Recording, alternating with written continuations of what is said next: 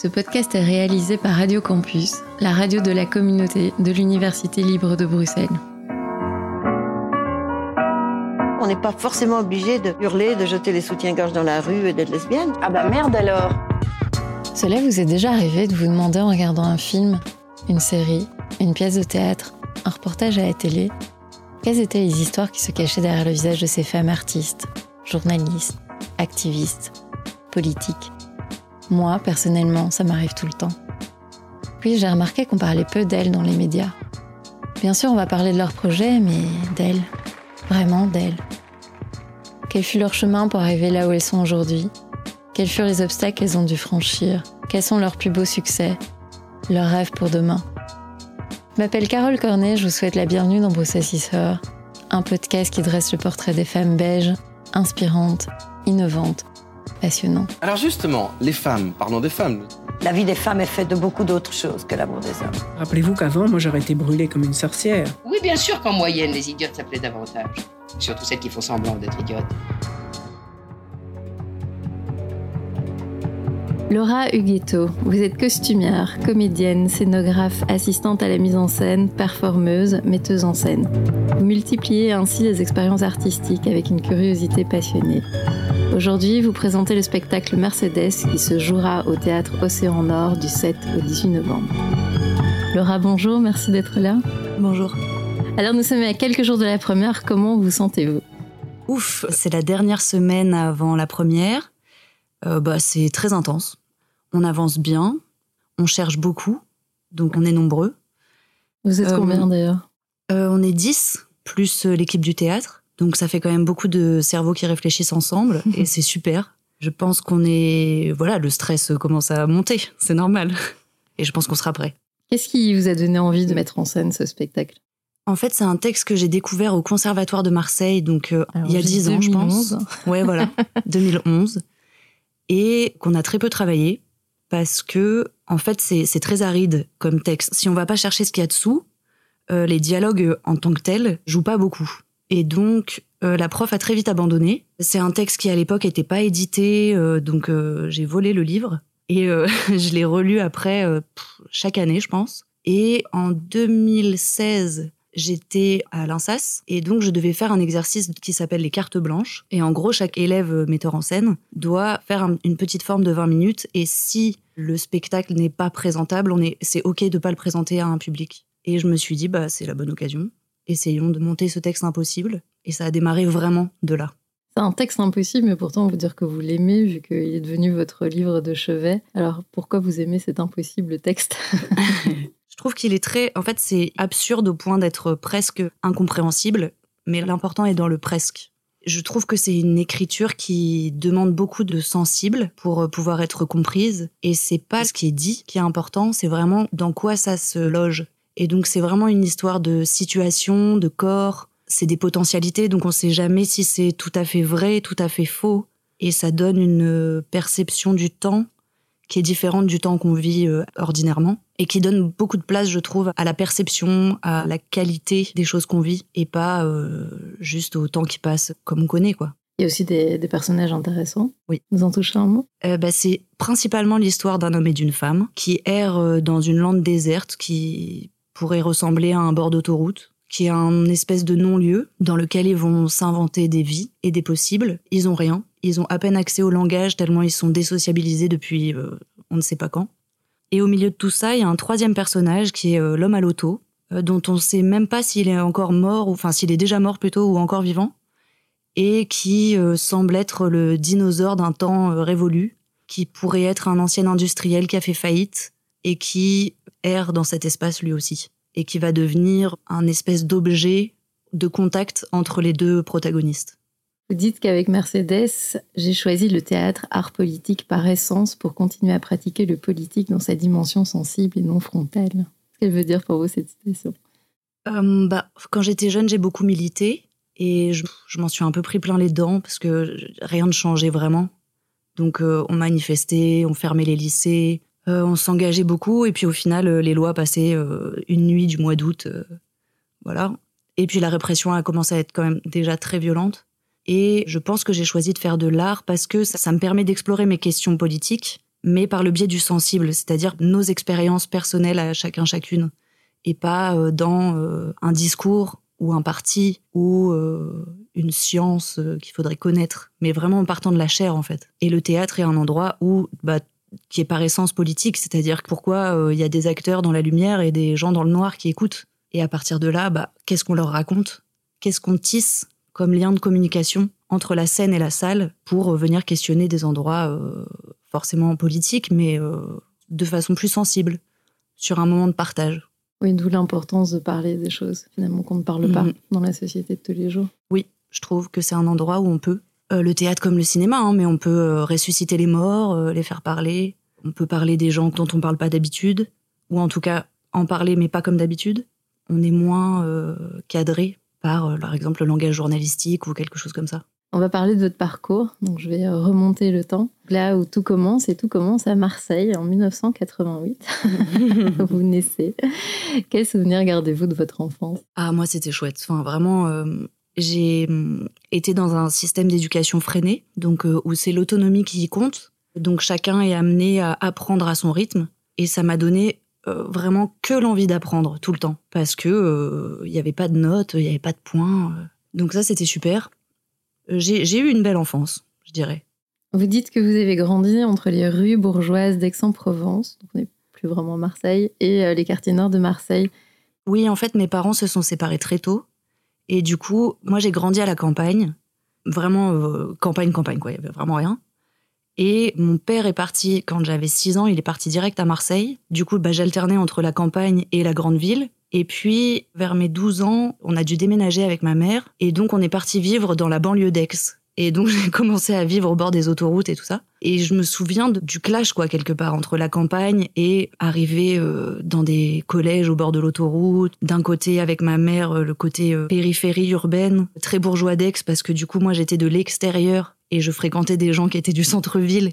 Et c'était la galère. Moi, j'avais même pas un bus, quoi, pour m'amener. Donc, quand on avait des rendez-vous avec les copines, c'était toujours une grosse organisation parce que je, je pouvais pas y aller. Et à Marseille, bah, c'était la capitale, mais je connaissais personne puisque mes amis étaient plutôt à Aix. Et euh, bah, l'effervescence d'une grosse ville, quoi. Oui, bah oui. Oui, oui. Et après, j'ai choisi Marseille pour mes études supérieures. Et donc là, j'y ai passé beaucoup plus de temps, quoi. Mhm. Comment l'art arrive dans votre vie? Parce que vous dites que vous êtes issu d'une famille d'ouvriers, d'agriculteurs, et que mhm. l'art n'était pas forcément une évidence. Alors, comment vous vous intéressez, enfin, comment l'art arrive vraiment dans votre vie? Moi, je suis quand même la deuxième génération. C'est-à-dire que avant moi, il y avait mon père qui faisait des films d'animation. Mais quand il a eu des enfants, il s'est mis à faire du journalisme parce que ma mère enchaînait les petits boulots et donc il est revenu à l'animation que très tard, c'est-à-dire quand il a pris sa retraite. Et ben, mes grands-parents sont des ouvriers, des agriculteurs, et c'est vrai que faire de l'art, c'était pas tout à fait bien vu parce que euh, ça peut se faire le dimanche et que bah pourquoi tu fais pas un vrai métier quoi? Et surtout que ben moi comme j'étais dans ce système d'éducation là, euh, j'avais des très bonnes notes et donc euh, bah tout le monde s'est mis à projeter des grandes carrières pour moi et j'avais pas du tout envie quoi. Et donc j'ai toujours eu un rapport euh, manuel aux choses, mais même de moi à moi par rapport à cet héritage familial où l'art ça se fait le dimanche, j'ai mis du temps à m'autoriser à me dire ok je, je peux le faire en fait, c'est ce que j'ai envie de faire et je vais le faire.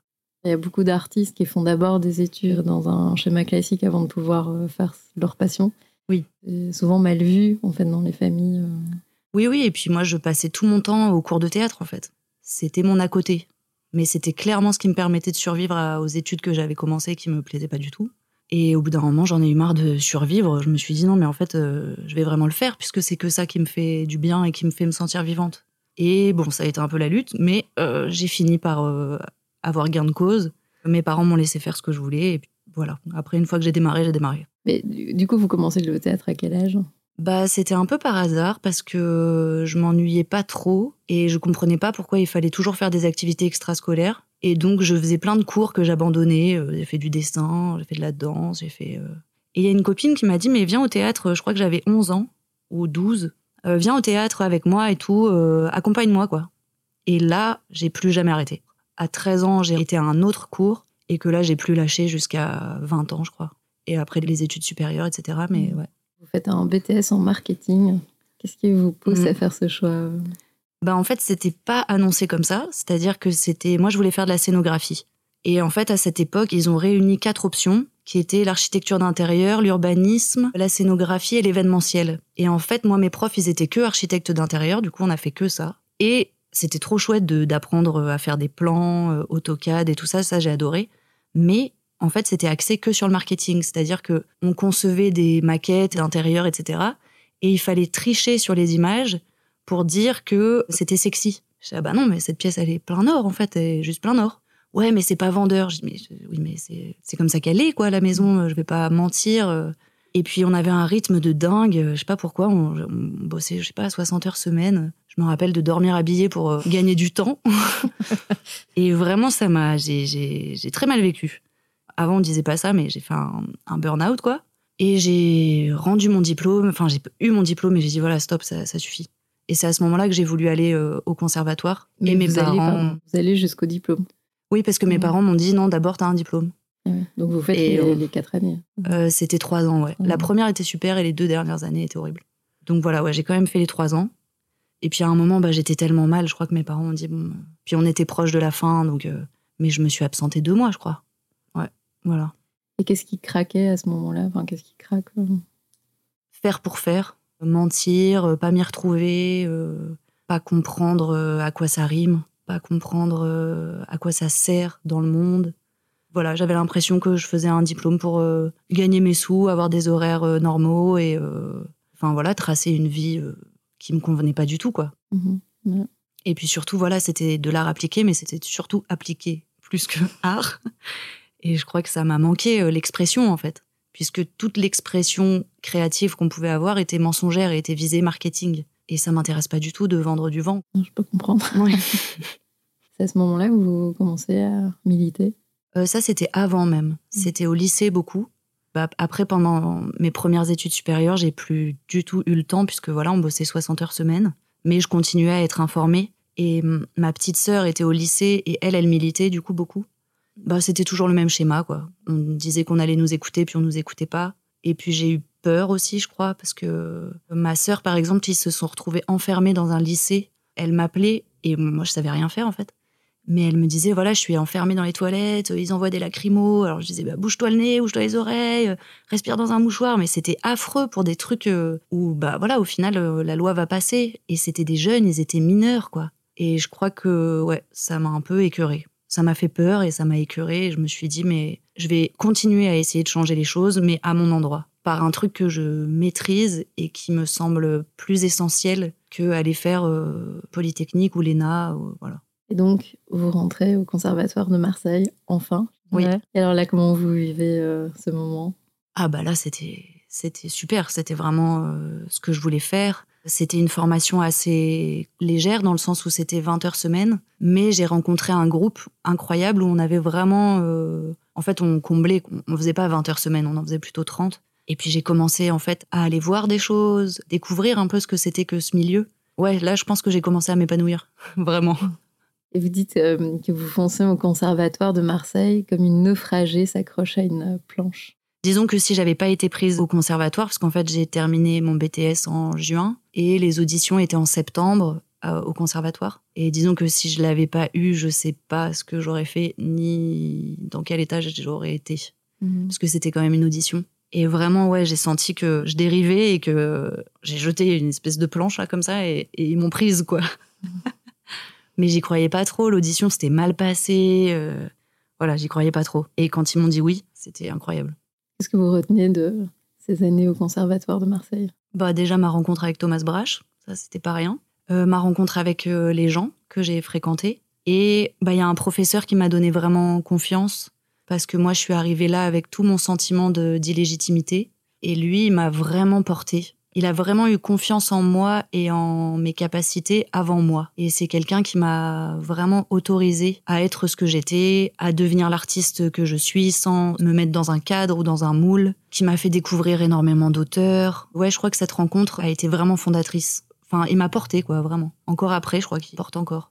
Je trouve ça toujours super beau quand on a des professeurs qui croient en nous, euh, plus mhm. que nous-mêmes, parfois. Mhm voilà, sans lui, je pense que je sais pas si j'aurais continué, euh, ouais, si je me serais acharnée ou si, parce que c'est dur hein, comme métier et comme milieu. Et du coup, euh, ouais, quelque part, je me disais bon bah j'ai pas confiance en moi, mais lui il a tellement confiance en moi, je vais avoir confiance en lui. et puis voilà. Puis on verra. Il s'appelle comment? Jean-Pierre Raffaelli. Voilà, on lui dit bonjour. en 2012, après euh, le conservatoire, vous arrivez à Bruxelles. Alors, pourquoi Bruxelles? Euh, Qu'est-ce qui motive ce choix? Ben parce que venant de Marseille, euh, c'est compliqué. Enfin bon, déjà il faut quitter le soleil, donc ça c'est un... voilà.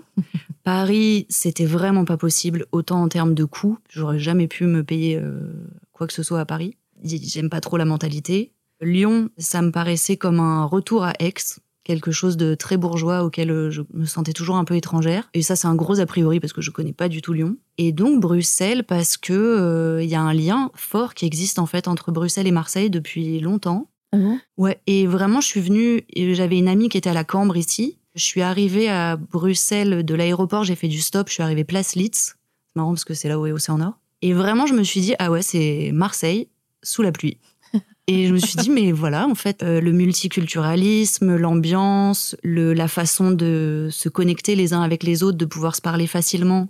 Et donc, je me suis dit, ah ouais, ici, il y a quelque chose où je, je comprends. Je me, je me sens bien, je me sens, euh, ouais, à un endroit que je comprends. Et c'était même encore plus, bah, c'est une capitale. Donc, euh, Marseille, à l'époque, en plus, il n'y avait pas eu Marseille, capitale de la culture. Donc, Marseille, c'était quand même bien fermé sur soi-même. Et là, ouais, j'ai trouvé un peu moins de violence et un peu plus de mouvement. Et ouais, un coup de cœur à Bruxelles. Puis bon, je suis nulle en langue, donc il fallait que j'aille dans un endroit où on parle français. Et ça me paraissait très bien comme, euh, comme endroit. Et vous décidez de faire l'INSES Oui. Bah là aussi, j'ai dû m'accrocher parce que j'ai raté le concours euh, plusieurs fois avant de l'avoir. Ah bon? Ouais, bah une première fois j'étais encore au conservatoire et là j'étais vraiment pas prête. Euh, je crois que j'avais eu la sensation de perdre du temps avec mes études d'art appliqué. Et du coup j'ai voulu rattraper le temps perdu entre guillemets. Et donc partir du conservatoire plus tôt pour avoir l'INSAS, mais là j'ai même pas eu le premier tour, enfin j'étais vraiment pas préparée, pas au bon endroit. Et puis j'ai fini le conservatoire, donc là j'ai repassé encore une deuxième fois le concours. J'ai été jusqu'au deuxième tour et je l'ai pas eu. Et c'est là où je me suis dit, mais en fait, moi, j'ai toujours fait ça sur le tas. Je vais rester ici, je vais faire mon réseau et je vais faire du théâtre, quoi. J'ai pas besoin de faire une formation, euh, voilà. Erreur. Très compliqué d'arriver dans une ville où on connaît personne, où on connaît rien. Voilà, donc ça, ça a été une année euh, d'atterrissage à Bruxelles un peu dure, mais où, j'étais quand même sûre de mon choix. J'avais besoin de quitter Marseille, de changer d'air, de changer de microcosme. À Marseille, on n'avait que le conservatoire comme euh, référence. Du coup, je trouve que ça tournait en rond. J'étais là, faut, faut que je sorte de, là. Et la troisième fois, franchement, je pensais pas le passer. Parce que trois fois, c'est un peu dur euh, pour l'ego, pour même pour les profs. Je me disais, c'est bon, ils m'ont assez vu. Ils ont dit non, c'est bon, quoi. Et je l'ai quand même repassé. Et cette fois, euh, je sais pas, j'ai vraiment euh, foncé tête baissée en me posant aucune question. Je dis voilà, de toute façon c'est la dernière fois que je le passe et c'est tout. Et donc j'ai été aussi passer Liège dans la foulée. Et cette année, bah je sais pas, il s'est passé un truc. Euh, j'ai été prise dans les deux et j'ai choisi Bruxelles parce que je voulais vraiment vivre à Bruxelles, sans même savoir dans quelle section j'étais prise. Et j'ai pas du tout regretté puisque j'étais prise en mise en scène et que c'était très cohérent par rapport à mon parcours jusque-là. Qu'est-ce qui vous plaît tellement dans la mise en scène? C'est un point central du coup, ça demande de réfléchir en réseau. J'adore la direction d'actrice. Euh, je trouve que jouer et mettre en scène, ça se répond beaucoup. Euh, j'apprends beaucoup quand je suis au plateau de comment les autres me dirigent ou euh, et inversement. Et c'est aussi ce que j'aime dans cette pièce d'ailleurs, c'est la question du langage. En fait, c'est fou comme on parle tous la même langue, mais on se comprend pas. Et donc c'est assez incroyable. Et par exemple, quand on me dit si je suis sur le plateau, je fais un truc et on me dit c'est bien, mais en fait j'ai pas compris. Je sais pas ce que j'ai fait, je sais pas ce qui est bien, je sais pas ce qui est pas bien et de l'avoir vécu en tant que comédienne et ensuite de le reproduire en tant que metteur en scène et de voir les acteurs qui te regardent avec des yeux immenses, genre on n'a rien compris. Et je sais pas, je trouve ça très beau comme apprentissage permanent de toujours euh, faire cette circularité. Et du coup, bah, je, trouve ça passionnant de diriger des actrices. Et euh, à l'INSAS, on nous apprend pas vraiment. En fait, on peut pas apprendre la mise en scène. Euh, du coup, on a appris la direction d'actrice, des rudiments techniques ça aussi, c'est très agréable de pouvoir parler avec les techniciens, mais euh, de façon constructive, pas juste euh, plus fort, moins fort, euh, plus chaud, plus froid, mais d'avoir un peu des bases qui permettent de réfléchir tous ensemble. Et ensuite, bah, la donnée d'être chef de projet, c'est terrifiant et c'est porteur aussi, mhm. quand on y arrive enfin. Mais... Parce qu'au début, c'est terrifiant. On est quand même tout seul à penser à plein de gens. Mais quand tous ces gens sont là et que tout le monde se met au travail ensemble, c'est incroyable. Moi, ils m'apprennent énormément. Enfin, je sais pas comment font les autres, mais moi, la mise en scène, je la fais pas vraiment seule. Il y a toute l'équipe qui participe à son endroit à augmenter ce que je propose. Et dans ce sens, j'ai vraiment une super équipe. Hein, on y reviendra. Donc, on est à l'INCES. Que retenez-vous de ces années passées à l'INCES Ouf, beaucoup de choses. Beaucoup, beaucoup de choses. J'ai été euh, ravie de cette formation. Bah, moi, ce que j'ai aimé, c'est qu'on jouait beaucoup en mise en scène, mais pas de la même façon que la classe de jeu. C'est-à-dire que nous, on devait se faire nos retours nous-mêmes ou entre nous. On n'avait pas euh, un professeur qui nous disait euh, ça c'est bien, ça c'est pas bien, ou fais plutôt ci, fais plutôt ça. Du coup, ça correspondait quand même bien à mon état d'esprit et à ma façon de travailler. Et bah, la place qu'on a, je sais pas comment dire, c'est une école où c'est toi qui fais l'école. L'école te donne euh, le cadre minimum pour que tout le monde soit content, mais c'est un cadre minimum. Et donc après, c'est tout à fait possible d'aller au-delà, de proposer, de travailler plus. Euh, c'est vraiment une, mise à disposition. Euh, ça m'a rappelé un peu, dans un sens, euh, l'école freinée, quoi. Quelque chose. C'est exactement ce que je pensais. Ouais. quelque chose où vraiment, euh, si tu veux faire le minimum, tu vas faire le minimum et ça va bien se passer. Mais si d'un coup, ça t'allume des cases dans ta tête et que tu as envie d'essayer des trucs, c'est vraiment possible. Ça, c'était génial, vraiment. Puis la mise en commun, de dire que chaque corps de métier est interdépendant. Je pense que j'aurais été triste dans une école française, vraiment il y a des cloisons entre les postes. Ici, enfin, l'INSA, c'est les cinq doigts d'une même main, parce qu'en fait, c'est ça, c'est tout le monde qui fait la main. Et donc, il faut que tout le monde soit ensemble, avec ses spécificités, ses endroits. Et ça, c'est quelque chose qui porte, quoi. Et quand on entre en mise en scène, il y a plein de gens qui sortent euh, en se disant, bah, moi, je vais faire de la création lumière, euh, moi, finalement, je vais jouer, euh, moi, finalement, je vais écrire, ou je vais faire de la mise en scène. Mais on a vraiment tous ces choix-là qui nous sont donnés. Et c'est à chacun euh, d'aller fouiller dans cette boîte à outils qui est proposée et de voir lesquels il, préfère. Et ça, euh, c'est rare quand même. Et donc, et après l'INSES, votre diplôme à la main? Bah après, c'est vertigineux. C'était un peu la galère au début. Euh, beaucoup d'oreca quand même pour pouvoir survivre. Et en fait, moi, j'ai quand même eu de la chance d'avoir du boulot assez rapidement et à plein de postes différents. Et comme, je sais pas, je crois que ça s'est bien passé dans ces postes très différents. Et du coup, tout ça a amené toujours des nouvelles tâches, euh, des nouvelles propositions de boulot, mais toujours à des endroits différents par contre. Costumière, comédienne, scénographe, assistante à la mise en scène, performeuse, metteuse en scène, enfin, c'est assez large quand même. Ouais, ouais, mais ça a toujours été euh, des ricochets en fait. Pas vraiment voulu, mais j'adore. Ouais, par ricochet, je me suis retrouvée à faire plein de trucs parce que j'avais déjà dans l'idée de monter euh, Mercedes. Mais moi, j'avais besoin d'avoir mon statut d'artiste parce que sinon, je galérais trop et je me voyais pas créer une mise en scène tout en étant au bar le soir. Et donc, il fallait que je fasse mon statut d'artiste. Et toutes ces choses-là, euh, ouais, sont arrivées en ricochet. J'ai fait un stage de prod, puis du coup, je me suis retrouvée euh, sur le plateau. Puis du plateau, je me suis retrouvée en commise en scène. Puis euh, voilà, c'était vraiment un peu euh, au hasard comme ça. Et la vie continue à m'emmener sur des chemins surprenants, mais j'adore.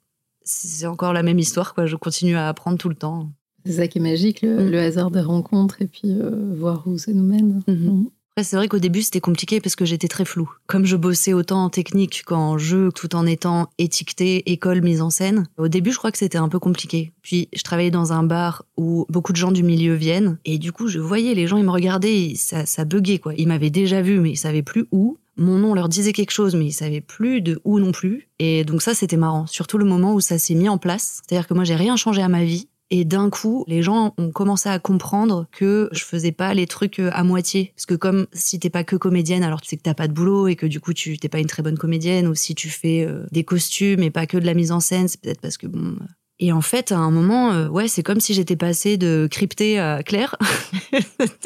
C'était très drôle. Surtout que j'ai vraiment rien changé. Voilà. Donc il y a eu des moments un peu durs de flou, de dire bon, Peut-être qu'il faut que je me spécialise, mais je suis contente de ne pas l'avoir fait. c'est un peu bizarre, je dirais, de penser ça, parce que on sait quand même que quand on est artiste, euh, c'est un chemin qui est compliqué, enfin, qui est très beau, mais, mais qui est compliqué aussi. C'est pas évident d'être artiste euh, aujourd'hui. Euh, oui, mais je crois que persiste quand même ce truc de.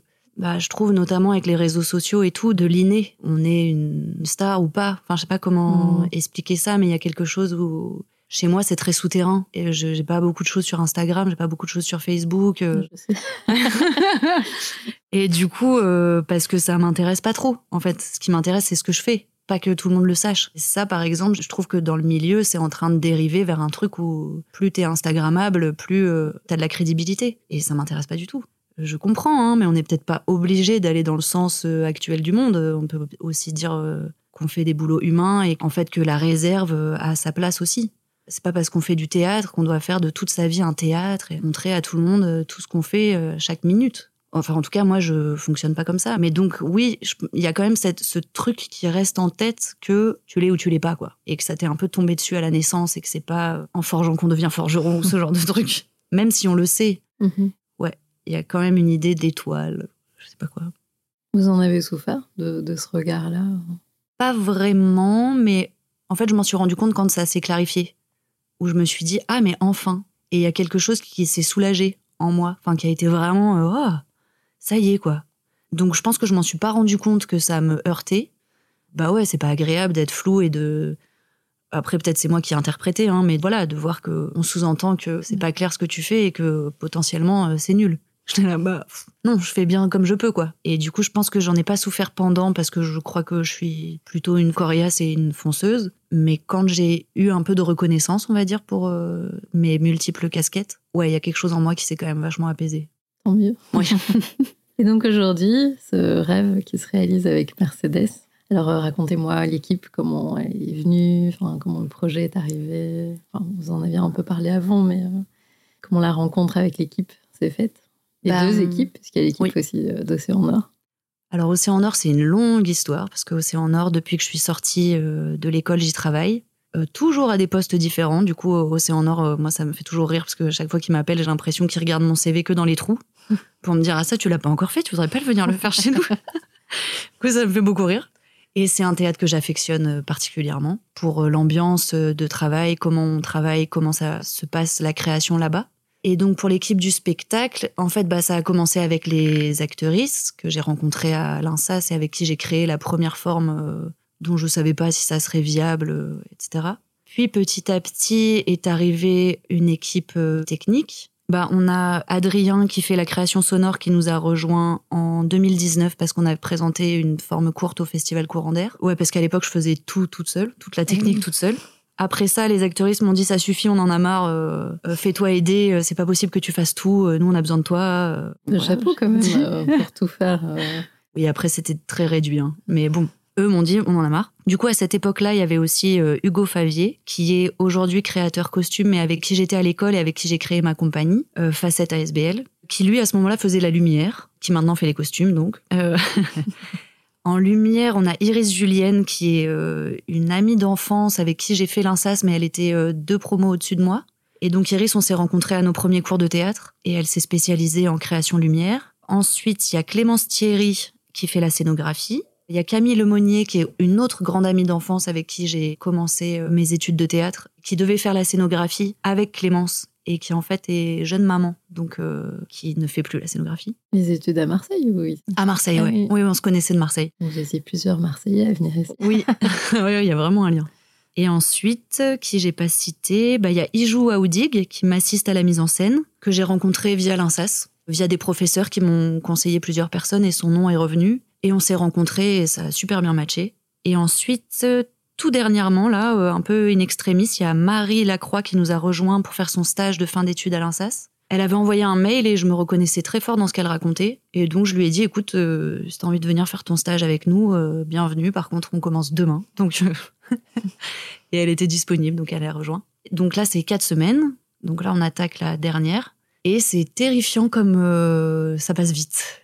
Mais c'est super, hein. enfin, le spectacle va bien, on, on cherche à fond et tout, mais je me dis, c'est quand même. Euh, voilà, j'ai découvert le texte en 2011, première forme en 2016, et là on est en 2023, et donc c'est très longtemps après. Mais ça va à toute allure, quoi. Et je crois que j'aurais pas pu le faire euh, ailleurs qu'à Océan Nord. Pourquoi? Parce que la spécificité d'Océan Nord, c'est l'accueil en création. Donc là, on a quatre semaines dans la salle où on va jouer. C'est hyper précieux pour l'accompagnement qui est pas du tout intrusif. Euh, à un moment, je faisais une blague, mais je pense qu'elle est, elle est vraie, et puis je n'avais pas l'intention de monter autre chose, mais que je me disais, tant que je l'appelle Mercedes, ça se trouve, je peux monter Richard III, et tout le monde s'en fout, mais dans le bon sens, quoi, où on va pas euh, venir me...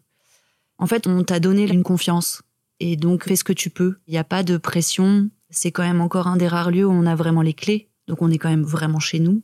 On a une cuisine, et c'est plein de petites choses comme ça qui sont hyper précieuses pour le travail global de création le fait de pouvoir manger ensemble à la pause, de pouvoir euh, cuisiner, de pas avoir juste un micro-ondes, de savoir que l'équipe est disponible, présente, qu'il y a une bonne ambiance entre eux, du coup entre eux et nous aussi. Mhm. Dès qu'il y a un problème, tout le monde cherche des solutions euh, tous ensemble, quoi. Et c'est pas euh, oh ben dis c'est ton spectacle, démerde-toi, quoi. Mhm. Une grande Mhm. famille. Vraiment. Mhm. Vous avez une relation, du coup, euh, vraiment coup de cœur avec Bruxelles, à tel point que euh, vous avez demandé la nationalité belge. Oui. bah, je crois que ça a toujours été un rêve dans ma vie d'avoir une double nationalité. Pourquoi pas la belge Et en fait, euh, ça faisait sens pour moi parce que dans mes études à l'INSAS, il y avait quand même énormément de Français et beaucoup de gens qui retournaient en France après. Et en fait, je me suis dit, mais c'est pas très juste. On coûte très cher euh, en tant qu'étudiant à la fédération et enfin voilà. Et tout le monde s'en fout. hein. Il y a que moi qui. Enfin, je pense que je vraiment je- j'y réfléchissais seule à ça. Euh, mais ça me semblait important de marquer mon lien euh, symbolique avec cette ville. Souvent, on me demande pourquoi. Je dis, je sais pas. Je sais pas. J'ai- J'avais besoin, j'avais envie. Et après, ce qui s'est quand même bien mis, c'est que c'était juste avant le Covid. Et du coup, j'ai pu circuler entre la France et la Belgique euh, vachement facilement, puisque de toute façon, j'étais, j'avais les deux cartes d'i- d'identité, quoi. Comment vous avez vécu cette période de, de Covid où tout s'arrête? Euh, ben plutôt bien en fait parce que j'étais en train de terminer mon statut. Donc à l'époque euh, on devait avoir 321 jours avec un, salaire euh, final euh, mirobolant. Et moi je travaillais à Liège, à Paris et à Bruxelles en même temps. Pendant deux mois je faisais la semaine à Liège en, dormant à Bruxelles quelques soirs au bar à Bruxelles et le week-end en banlieue parisienne. Et donc tout le temps que j'avais c'était pour faire les trajets. Et c'était nécessaire parce que du coup j'ai pu avoir mon statut juste avant euh, que tout s'arrête à cause du Covid. Du coup, bah, ça m'a fait des vacances forcées et je, je suis pas sûre que j'aurais été capable de m'arrêter si le monde était pas à l'arrêt aussi. Parce que j'étais dans un truc productiviste euh, parce que c'est ce qu'il fallait pour avoir le statut. Du coup, je pense que je l'ai bien vécu. Et comme je m'ennuie pas trop, euh, je me suis vraiment Occupé. occupée, ouais. Mhm. Alors, si vous deviez terminer ma phrase, je ne serais pas arrivée là si. Ah, c'est dur. je ne serais pas arrivée là si euh, je n'avais pas rencontré les personnes qui ont eu plus confiance en moi que moi. Eh bien, Laura, merci. Merci euh, d'être venue, d'avoir parlé avec autant de sincérité. Donc, je rappelle euh, le spectacle euh, que vous mettez en scène. Mercedes se jouera au Théâtre sur Nord du 7 au 18 novembre. Et euh, vous avez des réseaux sociaux, mais vous n'êtes pas très actifs. Oui, si, là, je vais mettre des trucs, mais je- voilà. Oui, oui, vous pouvez me suivre sur les réseaux sociaux. Mais je passe pas grand-chose, j'arrive pas trop. Merci.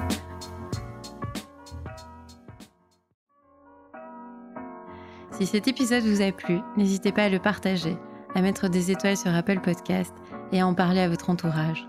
Abonnez-vous sur nos réseaux sociaux où nous partagerons les recommandations de nos invités.